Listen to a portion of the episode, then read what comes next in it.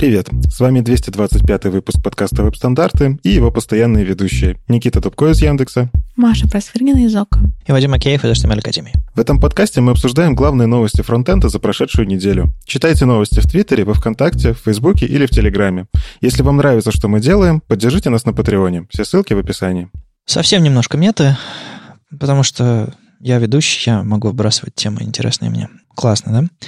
В общем, мы, э, я давно грозился, что мы что-то запускаем э, англоязычные, какой-то спин-офф веб-стандартов. Я пару раз намекал, и, в общем, запустились. Э, мы с Брюсом Лоусоном сделали подкаст, который называется The F-Word. Обычно F-word называют совсем другое слово, а мы решили под F-word спрятать слово фронтенд, потому что слишком много названий на букву F, фронт, фронт, все, а тут как бы игра слов, что как бы надоели со своим фронтендом, но тем не менее подкаст про фронтенд. Запустили пилот. А, на самом деле мы два раза записывали этот пилот. Первый раз записали, прош, прошел месяц, мы такие, э, что-то все, что мы обсуждали, потеряло актуальность. Давайте-ка мы запишем еще раз. Записали второй пилот, и наконец-то он оперативно вышел. Вот, через пару дней после этого всего, через пару-тройку дней, я запустил мобильный сайт для всего этого. Так что, если а, хочется, не хочется прям, прям подписываться, искать еще что-то такое, можно попробовать, как это все звучит прямо в интернете. F дефис word.dev. Там даже есть транскрипт для тех, кому сложновато на слух. Или, ну, если хочется какие-то моменты там уточнить или поискать, что мы обсуждаем. Так что это брюсовская была идея, то есть, типа, мы обязательно делаем транскрипты, и он использовал какой-то сервис, который довольно быстро и дешево это делает, качественно, то есть, как бы минимальное редактирование нужно после. Так что прям огонь. А, это первый подкаст, которым я делаю, в котором есть транскрипты, и это, это что-то особенное. Вот. А, а как вам вообще? Вы слушали, видели сайт? Ваши впечатления? Он touch only. Ну, то есть touch only. Ты же сам говоришь, должно везде хорошо работать. Она на десктопе, конечно, что-то показывает, но на моем большом экране это просто эти здоровенные колонки. А-а-а. Э, да, есть нюанс. Я нарисовал его в фигме, в, в артбордах шириной 320 пикселей, и когда верстал, просто сделал резиновым, ну, понятное дело.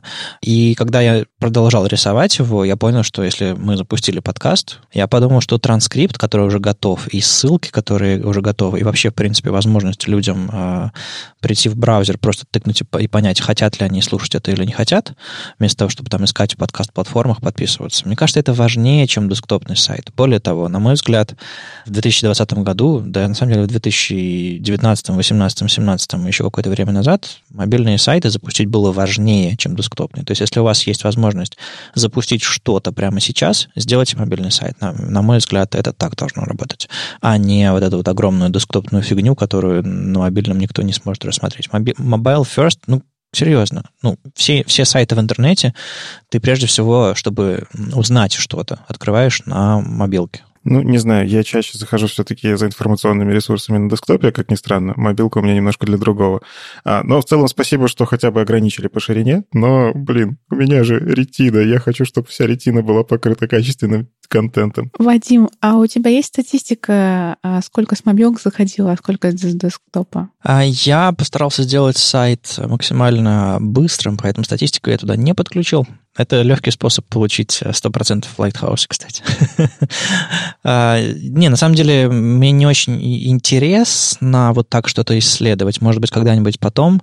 Другое дело, что я не собираюсь оставлять это как есть. Я собираюсь э, продолжить рисовать. Более того, я у себя в соцсетях кинул ссылки и на код, и на сайт, и на макет в фигме. Поэтому, если кому-то интересно, периодически заглядывать в макет. Я вчера уже видел какие-то анонимные ручки крутятся над макетом, как мухи простите. Я там что-то рисую, и, и, люди, и люди смотрят на это. Очень интересное ощущение было. Вот, я буду делать там планшетную, десктопную версию, буду потихонечку верстать и развивать это все, так что не принципиально. Главное, что сейчас есть возможность у людей почитать транскрипт. Да, за транскрипт большое спасибо, это правда. Ну, то есть у многих подкастов этого не хватает, и классно, что это можно автоматизировать. Мне интересно, только вы как-то это потом редакторски проходитесь, просверяете или как? Да, мы буквально потратили каждую минут по 15, чтобы пройтись, э, автозаменить какие-то вещи, которые редактор, ну, немножко э, немножко по-другому написал или неправильно расслышал, но в целом было очень высокое качество. То есть даже мой английский без проблем расслышали. Значит, нужно и нам такое. Да, и давай запустим сайт веб-стандартов, и мы э, запустим э, транскрипты наших выпусков. Мне кажется, это будет круто. Договорились. А вообще, посмотрите на код F-Word. Это, собственно, актуальный код, который я написал там буквально на прошлой неделе. Мне периодически спрашивают люди, слушай, а ты что-нибудь, вот покажи код, который ты пишешь. Ну вот, типа, вот код, который я пишу. То есть там Eleven, э, генератор статики, скрипт, который я взял для переключения табов на внутренней странице. Я скрипт скрипт взял с э, ARIA Authoring Practices. Там есть доступный скрипт для табов. Я пофиксил в нем ошибку с глобальными переменными, которые не работают в strict mode. Ну, ладно, это другая история. А в целом он написан в таком, знаете, в таком хардкорном э, стиле, там, пятилетней давности немножко. Поэтому, если вы хотите прийти и переписать файл tabs.js, ну, точнее, там, index.js, в современный модный ECMAScript, он потом у меня там, там транспилируется бабелем и сжимается терсером, приходите, помогайте и слушайте, самое главное. Если если вам интересно. Скорее всего, англоязычные выпуски, которые я когда-либо буду записывать в будущем, они будут выходить именно в F-Word, там, с Брюсом или нет. Ну, скорее всего, с Брюсом э, обычные выпуски, но если какие-нибудь типа, там поездки, интервью, то, наверное, F-Word. Есть пара событий, все онлайн. EPAM делает GetProf IT онлайн 22 апреля. Это будет э, такая конференция онлайн типичная, в котором есть несколько докладов по JavaScript, ну, ладно, два и вступление. Там э, разработка по TDD и веб-компоненты. Оба доклада ну, там в 11 и в 12. В общем, подключайтесь, смотрите, и там, кроме JavaScript, есть еще другие темы. Ну, в общем, небольшой онлайн-метап EPAM. Вот, а еще мы как-то опубликовали у нас э, в новостях и обсуждали в подкасте даже мельком Тимура Шамсидинова, который в киевском КПИ ведет а, серию лекций по JavaScript, программирование на примере JavaScript. И он будет, он уже сделал один вебинар по Node.js, а, современному Node.js, типа Node.js в 2020, году. А, он сделал один вебинар 7 апреля, и будет еще, то есть запись уже есть на странице, мы ссылку дадим, и будет еще вебинар 14 и 21 апреля. Подключайтесь или просто смотрите потом уже записи. Ребята из JavaScript FV Days конференции а, организовали все это по следам конференции, которая там частично прошла онлайн, и вот сейчас продолжаются какие-то вещи, которые не случились в офлайне, но продолжают происходить в офлайне. В общем, такие события. А если у вас что-то онлайн проходит, э, приносите нам в календарь. Мы немножко переквалифицируемся в календарь вебинаров, но такова реальность сегодняшняя. Ну и к новостям браузеров. Мы уже каждый выпуск, кажется, обсуждаем Safari. И в этот раз э, давайте обсудим Safari Technology Preview 104. Там, на самом деле, ребята выкладывают уже, что смотрите, мы будем делать вот это, вот это, вот это. Там постепенно они начинают догонять другие браузеры в каких-то вещах, но мне нравится, что они добавляют что-то новое.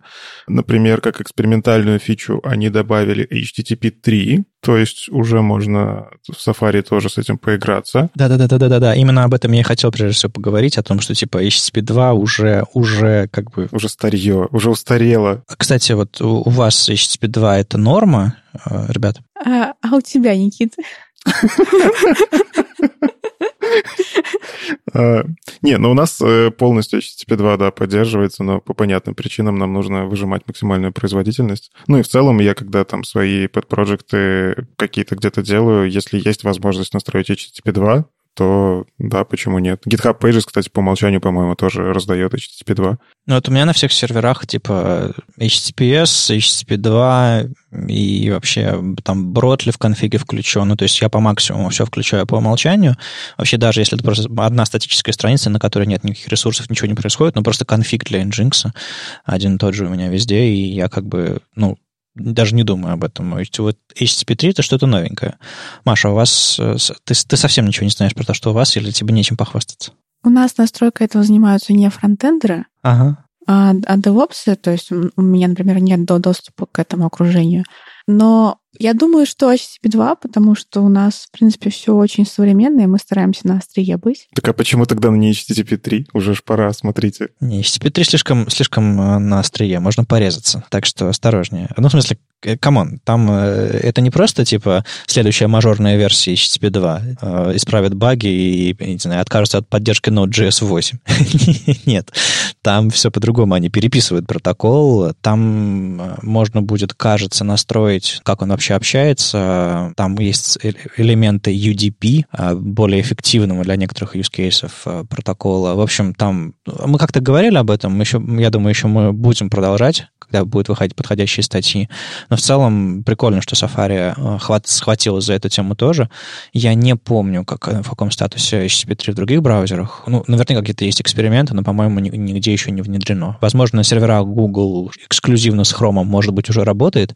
Они так со всеми протоколами делают. Сначала у них работает у них, а потом они уже, не знаю, всерьез внедряют. внедряют. По-моему, Chrome Origin Trials, вот это вот все, там уже было что-то такое. Я видел mm. какие-то такие новости, что там можно можно попробовать, но понятно, что это даже не в канарейке, ну, в смысле, это только через трайл. Окей, okay. ну, короче, очень интересно попробовать, надо, надо поискать, есть ли какой-нибудь плагин для Nginx, который позволяет это включить, потому что поддержка нужна не только в браузере, понятное дело.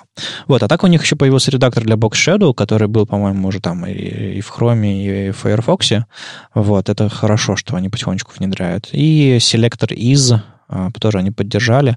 Я сейчас сходу не помню разницу между is и matches. Какая-то разница там все-таки была. Вообще они должны, по-моему, работать очень похоже. Ну, теперь, да, у нас сейчас если меняется способ. Мы идем не как это от родителя к ребенку, точнее, как на самом деле это парсится справа налево, но теперь еще можно проверить одновременно, сходить снова в родителя, и это прям все ближе и ближе, кажется, к контейнер queries, потому что если этот механизм работает, то там уже до контейнер queries еще пару лет и готово, нет? Будем надеяться. Я, я, только, я, я только за, конечно же, как и все разработчики. Я не знаю ни одного человека, который говорит, нет, нам не нужны контейнер queries. Вопрос не в том, как, вопрос в том, когда, скорее всего, мне кажется. Ну, еще мне, кстати, так удивительно, они пофиксили загрузку на конкретном сайте hulu.com. У них прям вот в релиз-ноутах написано, у нас там Safari ломался, мы починили для этого сайта Safari. Я вот немножечко в шоке, неужели так браузеры тоже делают? Ну, для очень крутых ребят. Для очень крутых ребят. Ну, Hulu это ж, это ж он, онлайн-ТВ тоже какое-то, да?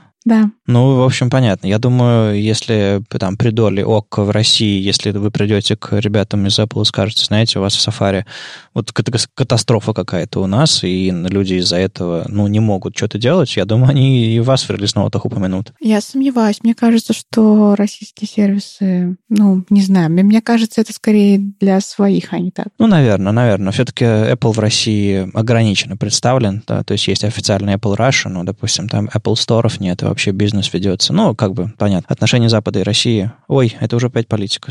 Куда же нас все время несет? Давай, давайте к хрому, хрому, да. В хроме ничего интересного. Ну ладно, чуть-чуть чуть-чуть. А, если вы используете PVA на десктопе, вы теперь можете показывать на своей иконке бейджик с э, счетчиком. То есть, допустим, 5 непрочитанных твитов или там 5 э, пушей в ваш мессенджер пришло. Это прикольно. То есть я десктопными PVA пользуюсь хромовскими только там для оптимизации картинок. Еще я засунул туда типограф лебедевский, он у меня запускается как отдельное приложение в отдельном окне с отдельной иконкой. Это тоже удобно. Так что для меня повода вот эти вот бейджики использовать нигде нет. Но я, может быть, попробую себе поставить, поиграть э, Twitter как бы на десктоп, и там посмотрю, как эти бейджики будут там показываться. К сожалению, со всеми этими PWA запускается отдельный инстанс хрома, ну, то есть прям вот отдельный сидит иконка хрома в доке и ждет тебя. Было бы классно, чтобы без этого было, но это их способ пушить браузер. Но еще я не согласен с тобой, что тут ничего нету. Тут есть немножечко, ну так, полуреволюционных вещей. Они постепенно втаскивают себе в WebXR. Ну, то есть э, вот Apple у себя активно дополненную реальность втаскивает, и уже в Safari 13 э, как бы они всем анонсировали, пробуйте, играйтесь. И здесь уже, кажется, Chrome догоняет. Это тоже интересная ситуация. Ну, правда, они догоняют, потому что они свои вещи тестируют, наверное, более на комьюнити, чем мы вам сделали и пользуйтесь, что есть. И сейчас они как раз предлагают потестировать э, API для, я так понимаю, рейкастинга, то есть пробрасывания лучей вот в этом в виртуальной реальности. Еще из интересного у них появилась WebNFC. Она все еще, конечно, под Origin Trial, то есть ее можно запустить только получив там конкретный токен, но это клево, потому что, ну, NFC — очень много устройств. Э, которые вот там, не знаю, можно даже к этим к терминалам привязывать и прочее, прочее. Не, ну ваши, ваши банковские карточки, ваши проездные в метро, ваш телефон — это NFC-устройство. Ну, то есть это очень крутая вещь. Это, то есть когда в браузерах появился там Web Bluetooth, э, да, и ограниченное количество устройств, устройств отдают тот самый Bluetooth Low Energy, а, а вот NFC гораздо более широкое. Э, то есть вот эти вот все, не знаю, там наклейки, в магазинах на, на, на книжках, чтобы вы их не, не украли. Это тоже NFC-чипы. Короче, много чего. Э, я пока сходу не вижу каких-то крутейших э, use cases на десктопе. Ну, смотри, допустим, вы по NFC можете сделать бэджики сотрудников, да, и сейчас для этого нужно ставить отдельную систему, ставить отдельное сертифицированное ПО, там, ну, всякие сложности.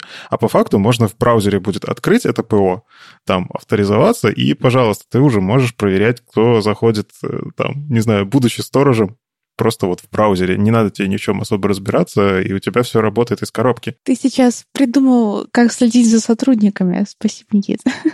Я не первый, кто это придумал. Не, ну можно, например, очень простой, простой мобильный телефон использовать как считыватель бейджиков, считыватель еще чего-то, или даже телефон, телефон может не только считывать, но еще и излучать NFC. Вот я не знаю, есть ли в этом API а, возможность передавать, а не только считывать NFC информацию. Надо почитать. Ну, это же все еще начальная стадия технологии я верю, что это реально может поменять использование. Ну, типа, отдельные устройства не нужны. У тебя уже, в твои, как правило, Android-телефоны и айфоны современные, они уже это умеют.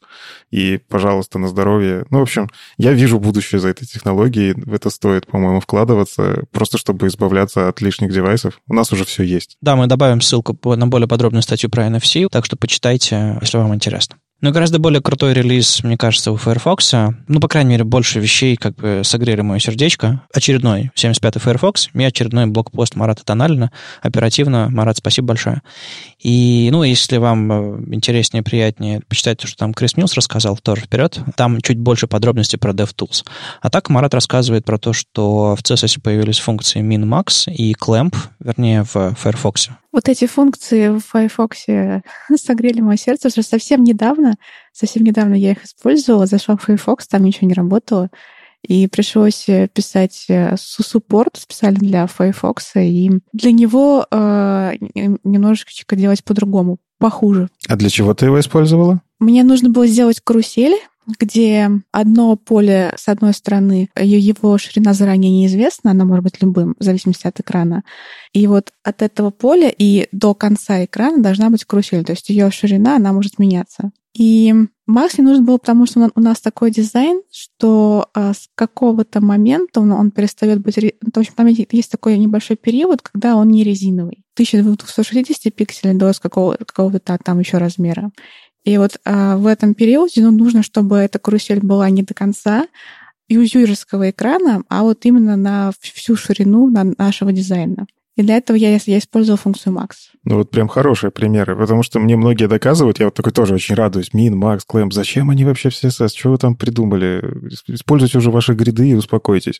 А, а я вот как бы все собираю эти примеры. Min, Max и Clamp — это полезные функции, которые действительно могут облегчить разработку. То есть там можно прибить гвоздями через медиавыражение, если сильно захотеть, но это там 50 строчек против одной. Ну, в нашем случае, конечно, это потому, что там дизайн не до конца резиновый, там вот есть период, когда он не резиновый. И когда, он будет полностью резиновый, я надеюсь, это уже не понадобится. Но сейчас да. Ну, самый простой пример это когда у вас есть одна вещь фиксированная, а другая резиновая, и вы хотите, чтобы у этого элемента была та, что из них больше на данный момент, или та, что из них меньше на данный момент. Но это суть, суть определения мина, мина и макса. То есть там типа 200 пикселей или половина вьюпорта 50 VW. Ну и в зависимости от того, что из этого меньше, то и применится. То есть это, это гораздо мощнее, чем э, MaxWidth, например. Особенно это круто синтаксически э, с функцией clamp. Была вот эта вот э, пару лет назад, может быть, год назад, вот это вот э, интересное сочетание медиавыражений и калка, шлюзы, по-моему, это перевели, перевели на русский язык, был пост про, про сложнейшую какую-то там э, комбинацию, которая позволяла вам сделать резину от какого-то значения до какого-то значения. То есть это можно сделать комбинацией min-max, а можно сделать с функцией clamp. И вот сейчас она нативна в браузерах. То есть, грубо говоря, от 10 пикселей до 80 пикселей в этом диапазоне. Пусть это будет 4 EM. Ну, короче, тут нужно тоже хорошие примеры показывать, а, наверное, не по радио. Ну и, конечно, ленивая загрузка картинок тоже, тоже приятная вещь. Очень хорошо, что в браузерах это появляется нативно. Можно от части скриптов отказываться. И я снова призываю разработчиков не пытаться контролировать, когда именно, не пытаться сделать так, чтобы во всех браузерах картинка начинала загружаться вот в тот самый одновременный момент. Потому что а, пользователи не сравнивают, в каком браузере сколько, как что загружается, они пользуются своим браузером, им пофиг. А, загрузилась картинка, предзагрузилась картинка. Главное, чтобы не, все, не вся батарея вашей графики на главной странице где-нибудь не пыталась грузиться, если человек просто зашел посмотреть на шапку. Вот, это, это очень важно. Кросс-браузерность в этом смысле хороша. Ну и даже есть браузеры, в которых ленивая загрузка еще не работает, по-моему, в Safari ее нет. А, так вот, там, ну, просто будет вся картинка загружаться. Ну, вы можете, наверное, фичи детектить и попробовать это скриптом обрабатывать, но мне кажется, что это улучшение, которое, ну, вы сами взвешиваете, насколько вам важно или не важно что-то. Но в целом очень приятная тенденция. Ну и много интересного они сделали для доступности. Там появились новые атрибуты, новые значения. Там появилась роль коммент для обозначения комментария. Там появились роли для редактирования текста, role suggestion. А, появился role mark для альтернатива элементу mark. В общем, разное интересное. В частности, ARIA Description для более подробного описания. Вот. А, а также в JavaScript развивается еще Animation API, который вот недавно зарелизили в Safari, так что все браузеры продолжают либо внедрять, либо допиливать, что довольно, довольно хорошо. Отдельно про Web Animation API мы уже поговорили в предыдущем выпуске, и тут э, грянул пост Web Animations э, in Safari. Отдельный пост про то, как этот API развивался, э, в котором очень так деликатно намекается, что на самом деле трансишены и анимации придумали мы в Safari. А потом, сейчас, уже внедряем Web Animation API. Так что, ну, чтобы вы знали, кто здесь, что здесь сделал полезного для веба. Молодцы. Ну, в целом, я уже такую статью видел на WebDev, от э, гуглов. ну, то есть, да, с одной стороны, действительно, Safari когда-то стояли у истоков, но другие уже быстренько реализовали, задокументировали, показали и даже доклады про это прочитали. А Safari такие, ой, смотрите, мы можем написать хорошую статью. Не, ну если бы когда-нибудь придется отлаживать анимацию в, в Safari, ты скажешь спасибо за этот пост. Вот так прочитаешь доклад про форматы графики, а тут раз, и все нужно переделывать. Я тебя так понимаю. Да вообще, да. Э, новый формат на горизонте. Точнее, ну как, про AV1 э, видеокодек я уже упоминал в докладе, когда запрещал всем использовать гифки. И выходил уже пост злых марсиан про AV1 этот кодек. Все, все здорово и классно. Но из этого кодека, как нынче принято, появляется формат графики. Называется AVIF. Он э, в два раза легче, чем JPEG. Там есть э, поддержка HDR, то есть глубоких, э, более широкого диапазона цветов в самом формате встроена. И, в общем, он, кажется, скоро появится в Firefox и в Chrome, что прекрасно. Отдельно об этом формате написал э, Netflix э, где-то в феврале, так что у них там на медиуме почитайте. В их техническом блоге, кажется, они уже начинают использовать этот формат. Но, кажется, в основном э, для картинок. То есть они именно про картиночный формат рассказали у себя. Маша, а у вас этот AV1 еще не используется, не знаешь? Он у нас точно еще не используется. Я думаю, Какие-то практические подвижки будут только тогда, когда он станет устойчивым к продакшену и в браузерах, и для кодирования, для декодирования и так далее. И кроме того, у нас же куча телевизоров, и я думаю, что пока это не станет ощутимым на телевизорах, в общем, в ближайшем будущем, думаю, нет. Это связано с тем, что телевизоры очень долго обновляются, так? И тем, что телевизоры до сих пор имеют очень э, большой процент пользователей. Вот мы жалуемся, что у нас Internet Explorer, а вот люди для телевизоров разрабатывают. Там люди не могут обновить себе браузер при всем желании. Что встроено, тем и пользуйся. Тут очень интересные примеры. Сравнение AVIF с JPEG, когда один и тот же размер, картинки, и ну, как бы можем посмотреть ее качество на примере. И Aviv гораздо круче. Гораздо-гораздо круче, чем JPEG. Ну, кажется, это в целом связано с тем, что у нас алгоритмы работы с видео все более востребованы. Раньше, ну, как бы интернет был другой, люди вполне себе, там, не знаю, гифка для них это уже было развлечение, картинка на сайте это тоже было вау. Ну, так особенно там. Кстати, интересно, а в Твиттере у Матиаса, кажется, написано, что Авив можно использовать э, эм, будет так же, как GIF. Ну, то есть э, это же, этот, этот, этот же кодек можно будет использовать для изображений, у которых так же, как GIF, будет несколько несколько медиа-контейнеров, или как это называется, несколько фреймов. Ну, в, в, в этом, в хейке, по-моему, тоже есть возможность зашивать несколько фреймов, и то есть это не будет не видео, а именно э, последовательность изображений. И вот с Авифом то же самое, там ави, Авивс, то есть множественное число от Авив, Авифы, э, кажется, будет работать как GIF. Но не факт, что прям вот совсем как GIF, и не факт, что это будет суперэффективно, потому что в API тоже можно зашить анимацию, и эта анимация, ну, как сказать, ну, чуть-чуть получше GIF, но не то, чтобы я бы рекомендовал ее прям использовать. Ну вот интересно, если все... Смотрите, но все-таки, мне кажется, гифки, а, точнее, этот, вот этот формат гифок, он полностью не умрет, потому что пользователи его слишком любят.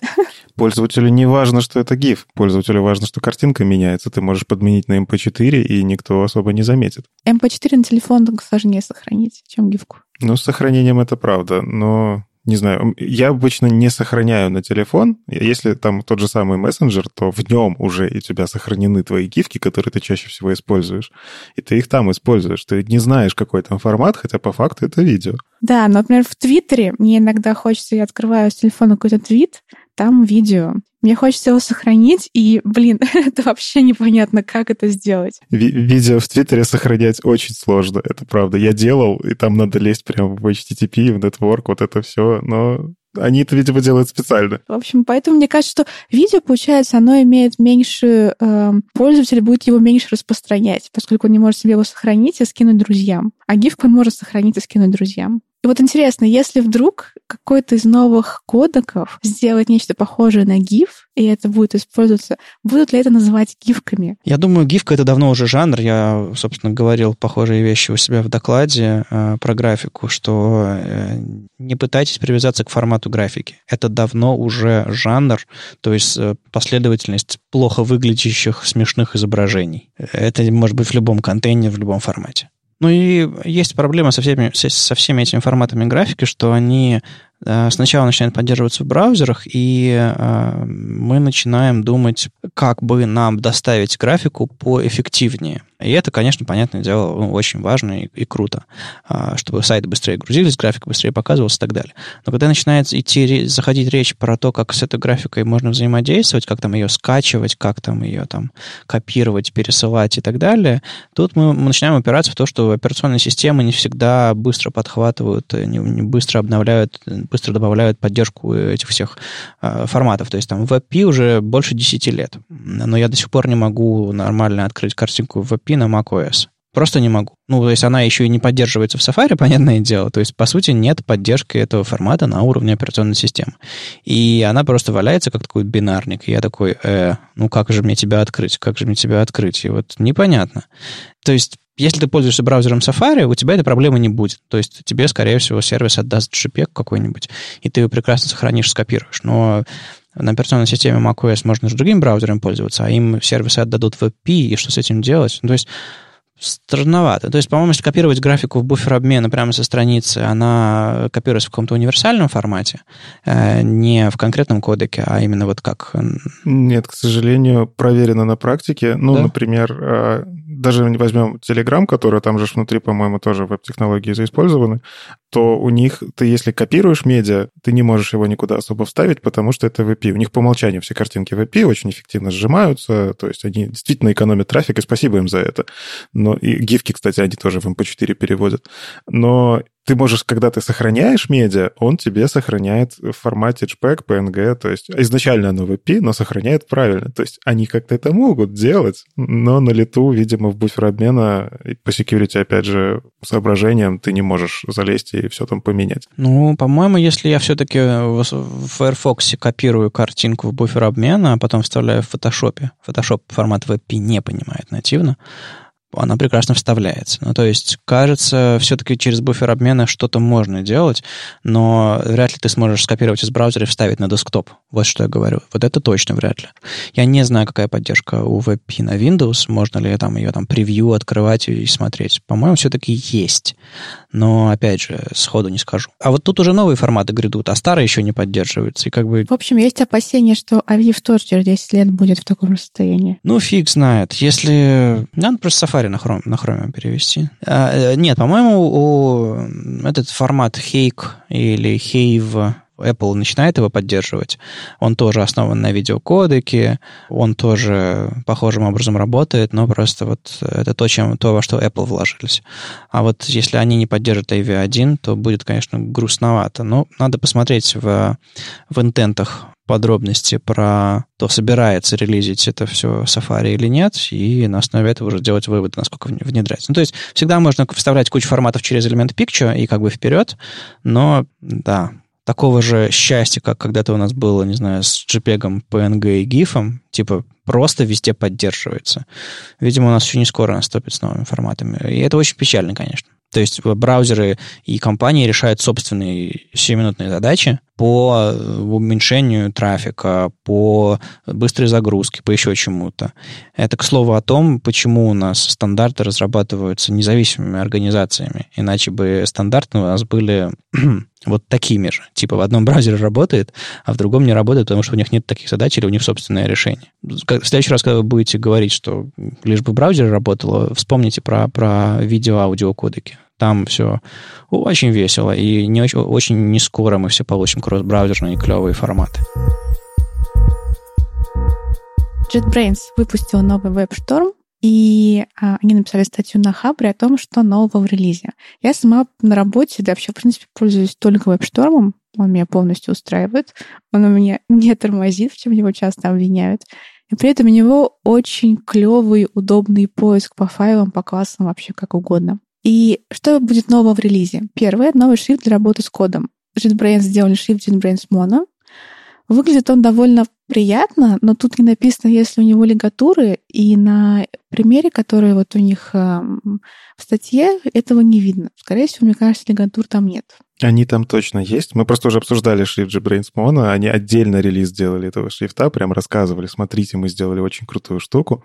И на самом деле у меня в WebStorm на работе тоже стоит JetBrains Mono с лигатурами. Мы уже с Вадимом обсуждали, что лигатуры нужны, не нужны. Я остался при своем мнении, что нужны. Я тоже. Ты тоже остался при мнении, что нужны? Нет, что не нужны. Это профессиональный выпендреж, мне кажется, а не полезное что-то для... Ладно, ладно, ладно. Лигатура — это клево. В общем, я а, действительно ты прав, они есть. И здесь есть примеры, где они есть. Я в данный момент использую шрифт от Тонского. Фирокод который? Фирокод. Но я бы, наверное, бы попробовала, сработаюсь или нет. А я в итоге перешел окончательно на JetBrains Mono вообще во всех своих контекстах, где у меня код э, в редакторе кодов э, в терминале. И да, я уже забыл про шрифт Consoles, наверное, он все-таки чуть-чуть устарел. Его довольно-таки давно разработали, лет 15 уже, мне кажется, ему. А, и там некоторые вещи, ну, в общем, его проектировали, наверное, не для кода, он просто был моноширинный в, в рамках семейства вот этих шрифтов на букву C, которые поставлялись там давным-давно. А этот как раз он очень для кода, и прям а, он крупный, хороший, мне прям нравится. Было сложновато переходить, но я не жалею сейчас все приятненько и хорошо. Далее, более быстрые полезные документации. Например, в HTML при наведении на тег будет маленькая документация по нему. Здесь в примере, если наводишь на MG, то будет написано AMG, uh, the HTML element вставляет картинку в документ. Uh, я, честно говоря, не знаю, насколько это полезно для опытных разработчиков, но... Оно полезно, ну, как бы, во-первых, для начинающих очень, потому что есть все-таки теги, которые там условно picture, вот если мы уже заменим AMG на picture, там нужно понимать, что да как, и там документация чуть побольше.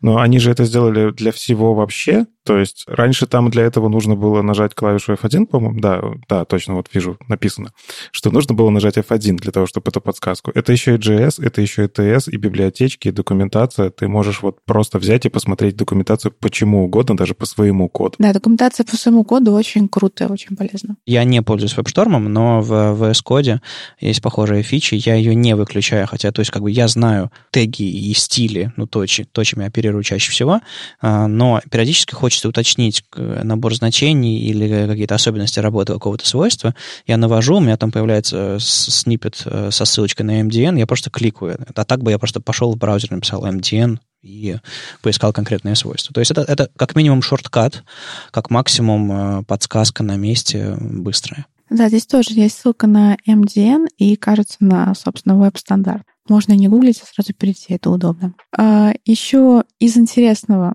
они поддерживают Vue лучше, чем до этого. Я, честно говоря, никогда не писала на Vue, и не могу сказать, насколько было удобно в нем писать. На нем писать в веб-шторме, Никита, что скажешь? Ты когда-нибудь пробовал? Ну, я Vue конкретно в веб-шторме прям полноценно не писал, но мне нравится сама себе вот эта идея, что они втаскивают поддержку технологии внутрь IDE. То есть они точно так же для Angular в свое время делали. Когда появляется какая-то новая штука, ну вот как здесь конкретно Composition API, который доступен в релизе Vue 3, я, насколько знаю, достаточно мощная вещь, достаточно мощная мощные изменения, они уже заранее, до того, как это стало стабильно, себе это втащили, и когда ты будешь это разрабатывать, ну, просто даже разбираться, тебе автокомплит уже поможет. Это очень крутая вещь, потому что они по факту свои собственные парсеры втаскивают в IDE, свои собственные способы этого автокомплита, и даже про это вот доклады интересные очень читают. Это, это офигенная вещь, потому что VS Code, он тоже идет по похожей... Они идут похожим путем, но они делают это чаще за счет э, дополнительных плагинов, то есть ты сам можешь написать расширение, которое будет тебе помогать делать вот это добро. А здесь WebStorm, он такой комбайн, который сам уже в себя это встроил. Они следят за тем, чтобы вот эта технология используется часто, значит, наши разработчики с этим работают, давайте сделаем их жизнь лучше. И, по-моему, это обалденно. Ну и, к слову, как сделать вашу жизнь лучше, если вам чего-то не хватает в продукте JetBrains, у них есть возможность завести issue в их э, трекере и посмотреть, что, что грядет скоро, какие там вопросы и, и мнения разработчиков по поводу внедрения каких-то фич. Короче, а, они слушают сообщество, а, можно там на хабре комменты поставлять, там довольно оперативно а, отвечают. Екатерина которая, собственно, этот пост написала, и просто зайти в трекер и посмотреть. Ссылку дадим. Далее, теперь при сохранении файлов запускается претер, автоматически. Даже если ты не хочешь. Ага. Я думаю, это можно отключить. Да, там есть галочка. Убрать ее можно. Точнее, ее сначала вообще нужно поставить для того, чтобы притер запустился. Да, я шучу. У меня просто на днях коллега говорит, я тут все отформатировал у себя в веб-шторме, э, новый код, вернее, старый код, который мы сейчас пытаемся перевести в нужное состояние. Я прихожу и смотрю, как он отформатировал HTML, и думаю, друг, что-то у тебя не то. Я не верю, что ты, что ты, ты мог так отформатировать. Он говорит, ой, да, что ты редактор какой-то фигни наделал. Короче, автоформатеры, осторожнее с ним, ребят. Так это предатель так отформатировал, не воле какой-то другой? Я не знаю, кто это отформатировал, но мы, мы, мы решили, что как бы мы не будем это обсуждать, просто я ревернул некоторые изменения. А я считаю, что это полезная штука. Теперь, ну, типа, не надо тебе отдельный вотчер держать в отдельном потоке, а прям вот там, где ты разрабатываешь, там же у тебя это работает. Я говорил, что я не против претера, хочу его попробовать затащить, поэтому, Вадим, ну, сорян. Мне кажется, очень клево. Ты просто не видел, что он сделал с HTML-кодом. Если бы ты увидел, ты бы... А я видел, что он делает с HTML-кодом. Я уверен, что в вашем случае был либо не претер, либо он был настроен немножко некорректно. Ну, то есть претер мне нравится какой. Я попробовал, реально попробовал, и он там классно атрибуты выравнивает. Меня вполне устраивает. Так, мы про WebStorm говорим, не отвлекайся отвлекайся. Меня удивляет, что есть люди, которые не используют претера до сих пор. Привет, Маша, я существую. А, далее, а, грамматические, стилистические ошибки. В принципе, это уже было в веб-шторме, я замечала, когда пишешь э, название переменной и пишешь его с ошибкой, то он тебе подчеркивает и указывает, что это неправильно. Но, как я понимаю, теперь это стало более широко, и теперь, когда пишешь комментарии и пишешь их с ошибками на английском языке, то он их тоже подчеркивает. Я полагаю, речь не о том, что ваши переменные глупые названия, а по, речь, о, речь о том, что э, там чисто орфографически, не по словарю а, английскому. Да, я про это и говорю, да, да. Да, но вот э, бывает еще, что ведь какие-то строки зашиты в документ. Э, эти строки, по-моему, они тоже умеют проверять. И там где-то, по-моему, есть возможность подключить русский язык, например, что крайне ценно. То есть я пытался в свой VS Code, например, притащить расширение, которое проверяет язык. Сначала поставил расширение, потом долго пытался поставить к нему язык под русский, а потом, в общем, я подумал, да ну к черту, все, лучше буду проверять на уровне сборки какие-нибудь там, не знаю, я спейлером. Но мне кажется, что на русском все более-менее нормально пишут, а на английском чуть похуже. Ой, Маш, ой, Маш, нет, нет, по-русски все пишут очень плохо, а, просто не все замечают. И из удобного теперь можно для отдельного файла, когда совсем не, не открыт WebStorm, и нужно открыть именно один файл. Не, не нужно открывать целый проект, а можно этот один файл открыть в... Э, в S-коде. В. Но э, это режим Light Edit, и я им не пользовалась, но я подозреваю, что здесь как раз э, все настроено для того, чтобы он запускался наиболее быстро. То есть плагины не загружаются, не загружаются всякие там чекеры, не фетчится твой гид-репозиторий, вот это все. Ты просто хочешь, хочешь открыть один файл, да? Да, да. И э, мне кажется, что когда загружаешь весь проект, то очень много времени уделяется на то, чтобы его проанализировать. А здесь этого не происходит. Для меня это прям круто, потому что до сих пор нужно будет открывать, ну, либо в VS Code, либо чаще я это делала в Sublime, отдельный файл открывала. Мне это не нравилось, потому что мне хотелось видеть привычный интерфейс. Я каждый раз, когда мы говорим про WebStorm, для меня главная проблема. Я не хочу ставить Java на свою операционную систему. Вот, вот, вот не хочу. Почему? Что ты имеешь против Java? Потому что это дырявое ведро. Ну, у тебя же уже есть Java скрипт. У тебя в два раза больше, чем нужно. Никита, нам нужно поговорить.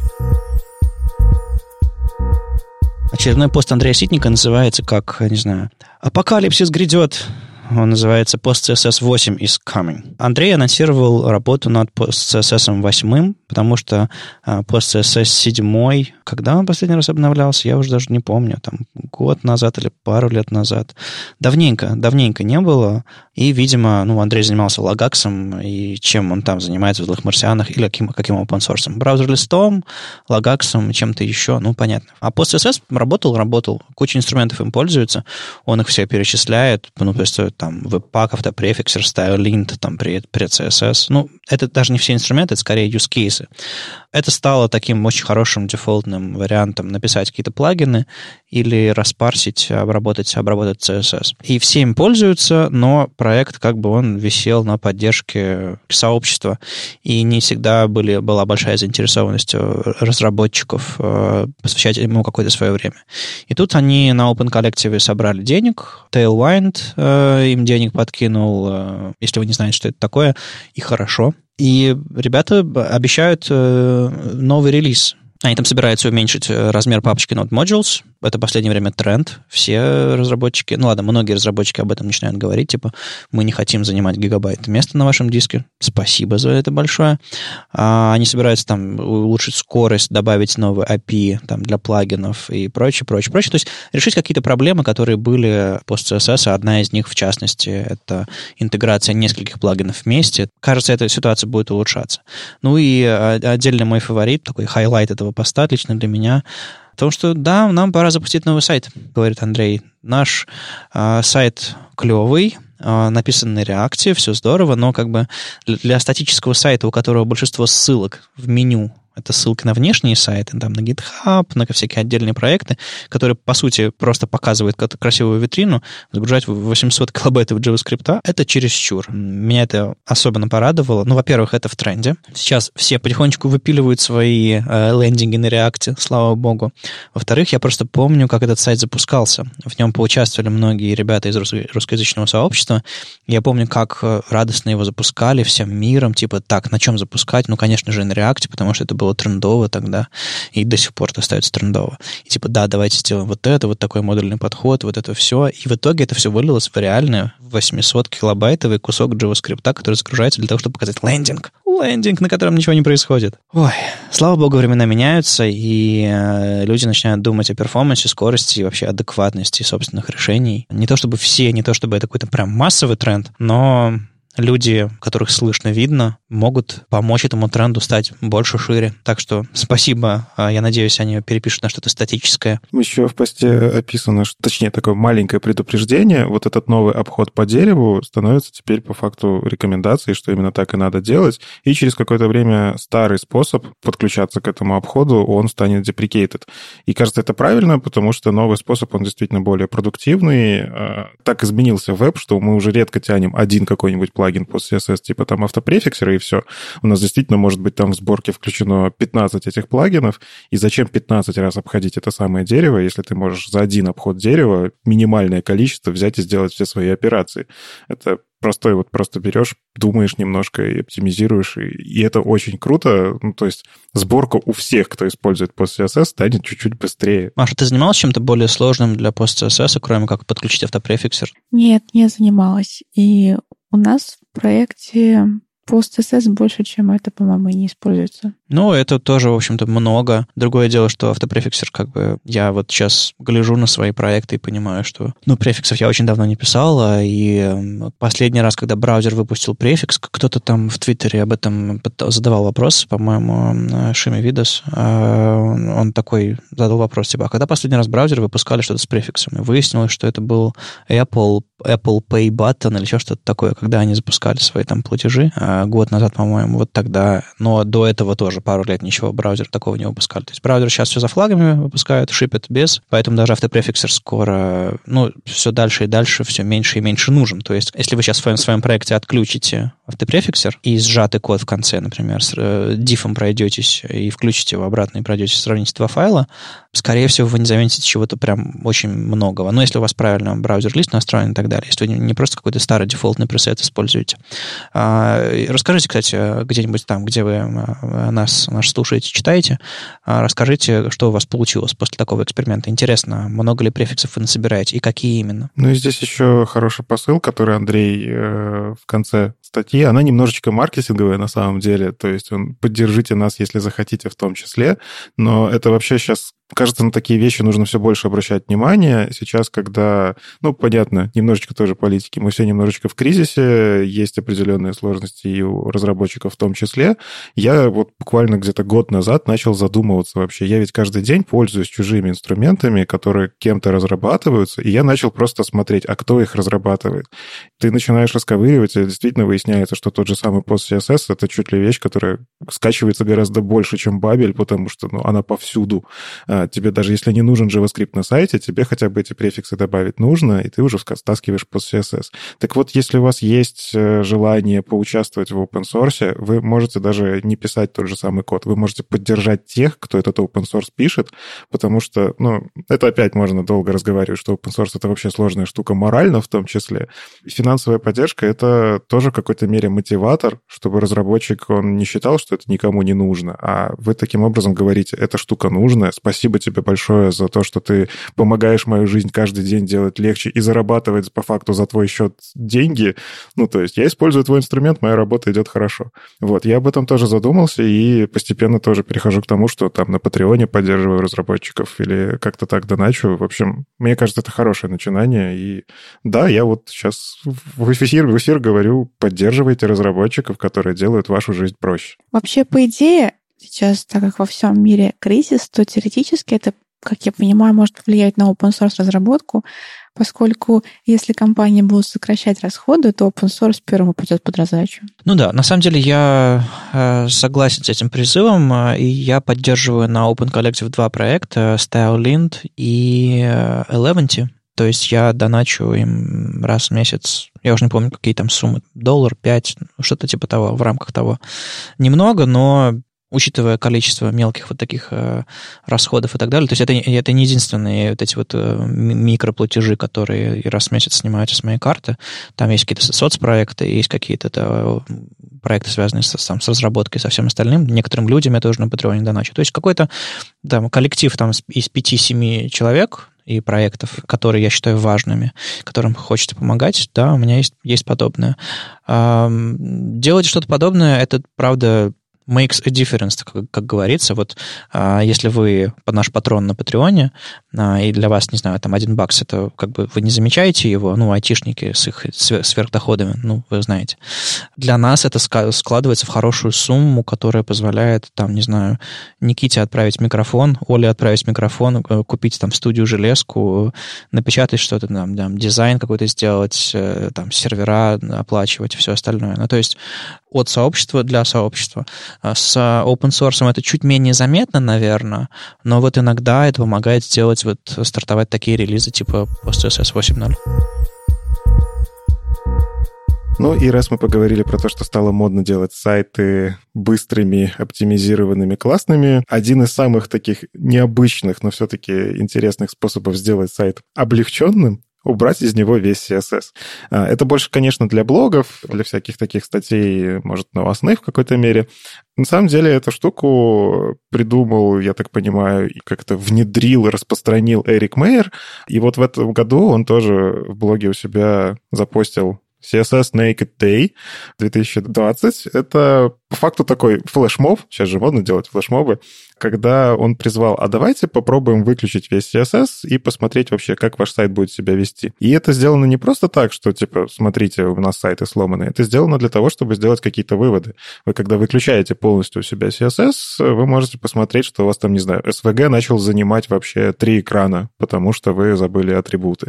Или у вас действительно начинает выглядеть все просто как полотно текста, потому что семантика, зачем вам она вообще нужна, просто все дивы. Вот. Мне этот подход э, немножечко удивляет, потому что ну, мы же как, мы обычно обсуждаем, а давайте выключим JS пользователь может не загрузиться JS, давайте разрабатывать сайты, как будто их там нету, и предусматривать это, потому что JavaScript bundle ваш двухмегабайтный может в метро не загрузиться. И мы забываем, что CSS это точно такой же внешний файл, и он точно так же может весить внезапно там со всякими бутстрапами, еще кучами всякими библиотек, еще там 500 килобайт, и это тоже может не загрузиться. И тогда ваш сайт начинает выглядеть очень весело.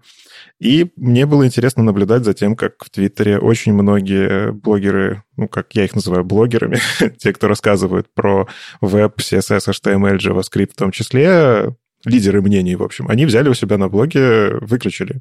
Выключить можно по-разному. Вы можете просто закомментировать подключение CSS. Это как один из способов. Второй способ — это если вы действительно, вот как Вадим сказал, CSS NGS, но вы не можете просто взять и закомментировать. Есть способ э, в современных браузерах сбросить все значения, вообще все, до тех, которые были установлены браузером. То есть тоже можно вставить код, который выключит ваш CSS. Главное вставить его в самом конце.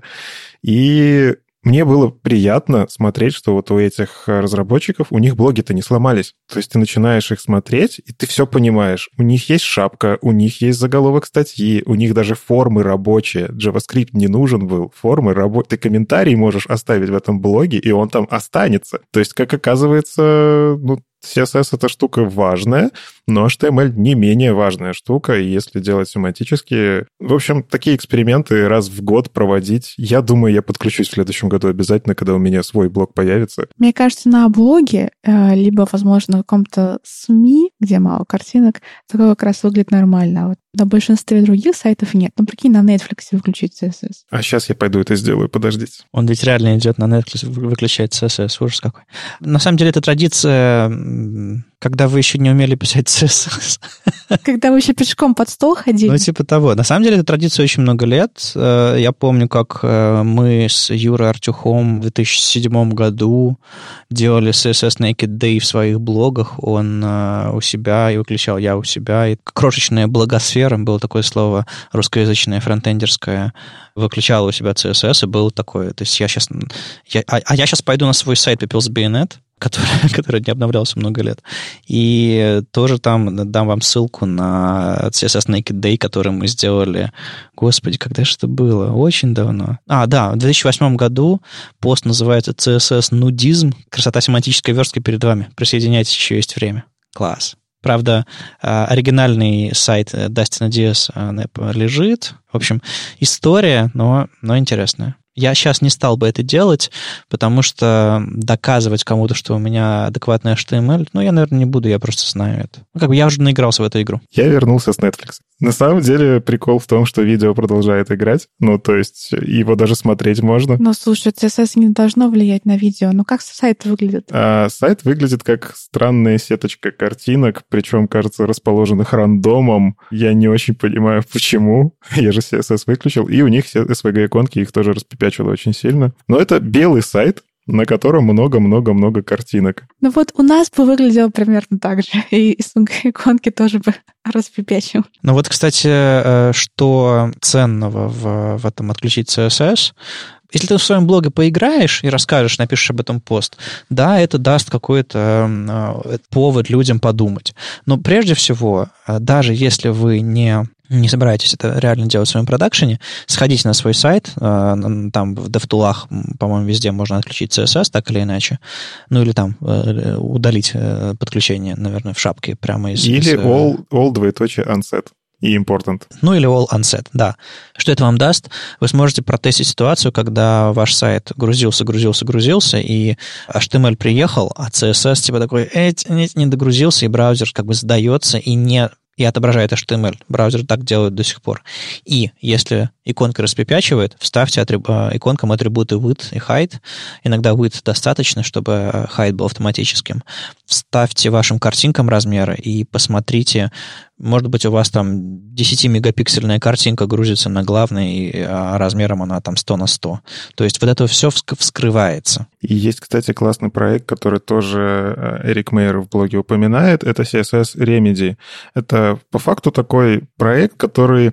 Ну, здесь в описании написано, что начните с исправления технического долга CSS. Сами разработчики спецификаций уже давно считают, что в CSS есть баги изначальные в спецификациях. То есть то, что продумывалось 20 лет назад, оно не ожидалось, что как это будет использоваться дальше. И поэтому всякие вещи типа box-sizing, который вообще как бы должен быть, кажется, border box, а он был не border box. Ну и всякие такие другие вещи, связанные там с другими. IE10 у него есть свои имплементации. В общем, CSS Remedy — это такой маленький CSS-файлик, который вы можете подключить, и, кажется, он исправляет некоторые вещи в самой спецификации, то есть убирает margin у body тоже. Мы, как, с чего обычно начинается проект? Ты первым делом убираешь margin у body, чтобы он не мешал. Либо ты подключаешь reset какой-нибудь CSS. Ну и в целом очень маленький CSS, вы просто его изучите, и там написано, зачем эти вещи делаются, почему, и минифицируется очень классно, забавно. То есть сами разработчики спецификаций говорят, кажется, наш CSS по умолчанию в браузерах не такой, какой должен быть. Вот вам пакет, который все исправляет. Я все-таки хочу всем сказать, что, ребята, не советую вам заниматься подключением каких-то дефолтных файлов, а, дефолтных сбросов в вашей стиле. То есть я раньше был большой любитель ресета CSS, никогда не понимал нормалайза, а, и сейчас даже рекомендую против него, потому что разные версии нормалайза, переносимость кода между проектами и вообще глобальные стили чьи-то, про которые вы, вы, вы всего не знаете, могут э, удивить вас, ваших коллег, и как бы, в общем, да, так себе, так себе. Глобальные стили, лучше их избегать. И вот эти вот фиксы, это скорее типа, ах, было бы хорошо, если бы, но Просто внедряйте эти вещи на уровне вашего кода, если вы считаете, что они полезны. Я не думаю, что вам пригодятся дефолтные стили для заголовков. Я не, не, не думаю, что вам пригодятся какие-нибудь, не знаю, оформления тега HR, которые у вас в проекте никогда не появятся, и так далее, и так далее. Ну, то есть опять же, как и Normalize, как и вот этот Remedy CSS, используйте его как э, источник знаний. Смотрите, что там, думайте, нужно это вам или нет, и используйте там, где это нужно. Не стоит вмешиваться в, вот подобным образом в браузерные дефолты, лучше все-таки полагаться на то, что в платформе есть, что браузеры бывают очень разные, вы этот файл забыли обновить, и что-нибудь обновилось, поменялось. Короче, лучше э, код контролировать полноценно, самостоятельно. Ну и на этой неделе астрологи объявили неделю темных тем. Целых три статьи вышло про темные темы с разных сторон, и самая такая обсуждаемая — это то, что Stack Overflow, на Stack Overflow наконец-то появилась темная тема. Почему наконец-то? Потому что просили эту тему пользователи очень-очень давно, еще до того, как это стало трендом, уже тогда, типа, давайте добавим. И большинство пользователей, на самом деле, есть уже готовые расширения для браузеров, которые все это вам ставят, или вы можете кастомный CSS подключить. Ну, в общем, уже пользователи давным-давно решили эту проблему, но Stack Overflow посмотрели, ну, как бы, раз надо, раз это тренд, давайте тоже это сделаем. И интересно то, что статью это вообще написал, я так понимаю, дизайнер. Это, ну, то есть дизайнер со знаниями разработки, CSS и всего прочего, но он откровенно вот пишет, что я ходил к разработчикам, консультировался, мы вместе с разработчиками делали. И по факту статья не то чтобы рассказывает какие-то откровения, просто дизайнер Аарон Шеки показывает, что у них были определенные проблемы, связанные с этим переездом. Как минимум, ту же самую палитру нужно продумывать правильно. Вы не можете взять, просто инвертировать, и у вас будет подходящая палитра. Нет, оно тогда все начинает выглядеть совсем по-другому. Абсолютный черный и абсолютно белый на нем ну, это такое вырвиглазное, выжигающее глаза. С этим тоже нужно быть аккуратно. И он показывает, вот как он шел с выбором цветов, как это все долго разрабатывалось, а потом это все нужно было еще и внедрить. И мне на самом деле интересен подход, который они внедрили. Я тоже в Твиттере видел обсуждение того, что, блин, как, как так можно делать? У вас цвета вообще неправильно, не семантично. Из разряда у вас white, переменная color white, она, простите, 000, ну, то есть она черная. А в статье это, кстати, объясняется. Дело в том, что Stack Overflow у себя в своей дизайн-системе использует оттенки цветов. То есть если у тебя, например, есть красный, он как базовый red берется. А затем при помощи чиселок ты указываешь, что red 200 — это вот там, на 200 чего-то светлее. Ну, я так понимаю, это абсолютно Э, светлый red. И по факту red 200 это белый. Точно так же самое забавное, что а вот как быть с оттенками черного и оттенками белого? Ну, то есть ты делаешь черный светлее, и у тебя получается, кажется, белый. Ты делаешь белый темнее, и у тебя получается черный. Есть ведь э, цветовая схема HSL, где Hue Saturation Lightness, и там э, любой цвет можно сделать абсолютно черным или абсолютно белым, ну, то есть довести его до максимальных значений крутилкой. То есть, в принципе, это даже имеет смысл. Да, ну то есть здесь подход скорее про то, что одновременно сохранились семантические как бы знания про цвет, ты указываешь, что этот цвет красный. Но насколько он красный, ты уже, ты даже определяешь, насколько он темный красный или насколько он светлый красный. И это интересный подход, который часто не согласуется с тем, что принято. А обычно рекомендуют, а давайте мы цвета вообще называть семантически. Типа, это будет э, link color, это будет light, или link color light. И вот такие вот вещи. И я сам, на самом деле, такого подхода придерживаюсь. Мне кажется, это ну, это удобно. Ты меняешь только для ссылок, и оно начинает работать. Но... Да, но потом возникает ситуация, когда дизайнер решает этот link color использовать не на линках где-нибудь еще, и ты такой с болью этот link color ставишь куда-нибудь, где вообще не линк. Да, и цвет, красишь заголовок в цвет link color, и получается какая-то абсолютный бред.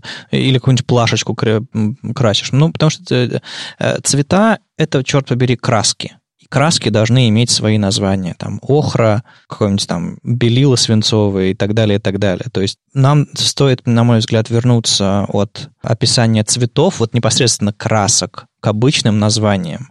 А когда мы уже используем их для каких-то компонентов, вот там уже нужно давать семантические названия, а окраски ну, применять по ситуации. Учитывая вот этот вот контекст с цветовыми темами, ну, это абсолютно, абсолютно именно так все и должно быть.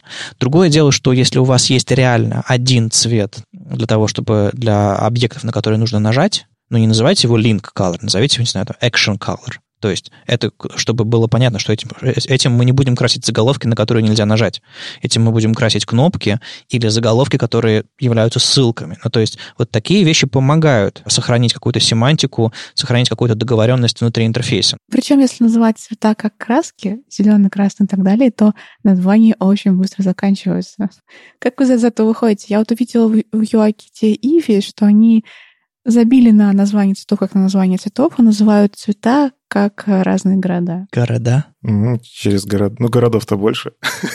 Э, ну, там какие-то то ли города, то ли страны, то ли что-то подобное. На самом деле у цветов огромное количество названий, плюс можно отдавать им на цифровые вот эти вот все вариации оттенков, прозрачности всего остального. Так что, ну вот просто сходите в палитру именованных цветов, и, или, допустим, не знаю, есть ли у Яндекса этот колдунчик с, с цветами до сих пор, может быть, его уже отпилили? Есть, все еще работает. Все еще работает. Там огромное количество названий цветов, поэтому, мне кажется, разработчиков Иви просто кончилась фантазия, а, или они не знают всех, э, всех э, прекрасных названий цветов. А не возникнут ли потом споры цвет охры — это вот этот или вот этот? Ой, не надо про это. Мне когда доказывают, что фуксия — это какой-то особенный цвет, я иду гуглить и понимаю, что это маджента какая-нибудь. Вот-вот-вот. Мне кажется, возникнут такие дискуссии. Мне нравится подход, когда это миксируется. То есть у вас есть, как это, несколько уровней абстракции. Первый уровень — это по факту библиотека цветов. В хорошей дизайн-системе у тебя должны ограничены быть цвета. Ты не можешь брать, использовать весь цветовой диапазон, и вот, пожалуйста, потому что и разработчики с ума сойдут, и тесты на это написать тоже очень весело. Ты сначала берешь, создаешь палитру, вот как это сделали с Overflow. Они четко прибили. Вот у нас есть красный, и у него есть там 20 оттенков. Вот у нас есть зеленый, у него тоже есть 20 оттенков. А затем уже тот подход, когда вы применяете это по назначению. То есть вы прокидываете этот цвет вашему, например, цвету ссылки или action color. Вы делаете action color равный color red, пожалуйста. И таким образом вы в одном месте, когда захотите поменять базовый красный цвет, вы в одном месте поменяете, это все поменяется. А и с другой стороны, если вы захотите поменять красный цвет только для ссылок, вы тоже можете поменять его на синий. Это работает. Но это требует, конечно, полноценной дизайн-системы, проработанной, продуманной. Не каждый может себе это позволить. Тем не менее, вот Stack Overflow движется в эту сторону, они молодцы. Мне, кстати, вполне себе нравится их темная тема. Не пользовался темными темами никогда, и нечего по этому поводу добавить, кроме, кроме комментариев про цвета и CSS. А еще интересная статья вышла у Дэниела Стокса. Он ввел интересный термин. Мы слышали про термины FOF. Ну, в общем, это когда шрифты у тебя загружаются, моргают. Это популярная уже обсуждающаяся штука. А здесь Flash of Unstyled Dark Theme. То есть, когда у вас стоит какая-нибудь настройка в системе или в браузере, что вы хотите темную тему, иногда сайт э, сначала вам в глаза бросает световую гранату, хоба, я светлый, а потом оп, и темный. Я часто с таким сталкиваюсь. Это даже не только на сайтах, это еще в веб-приложениях э, и в целом в обычных приложениях, ну, то есть PWA или Native. Когда ты... У меня стоит темная тема по умолчанию, мне с телефона просто так комфортнее. И сайты некоторые просто сначала действительно так тебя ослепили, ты лежишь там вечером, хочешь полистать список статей, э, он тебя ослепил, а потом, ну ладно, на тебе темную тему. И здесь просто предложение, как это сделать правильно, оно основывается на очень простом факте, что CSS может быть блокирующий, а может быть не блокирующий.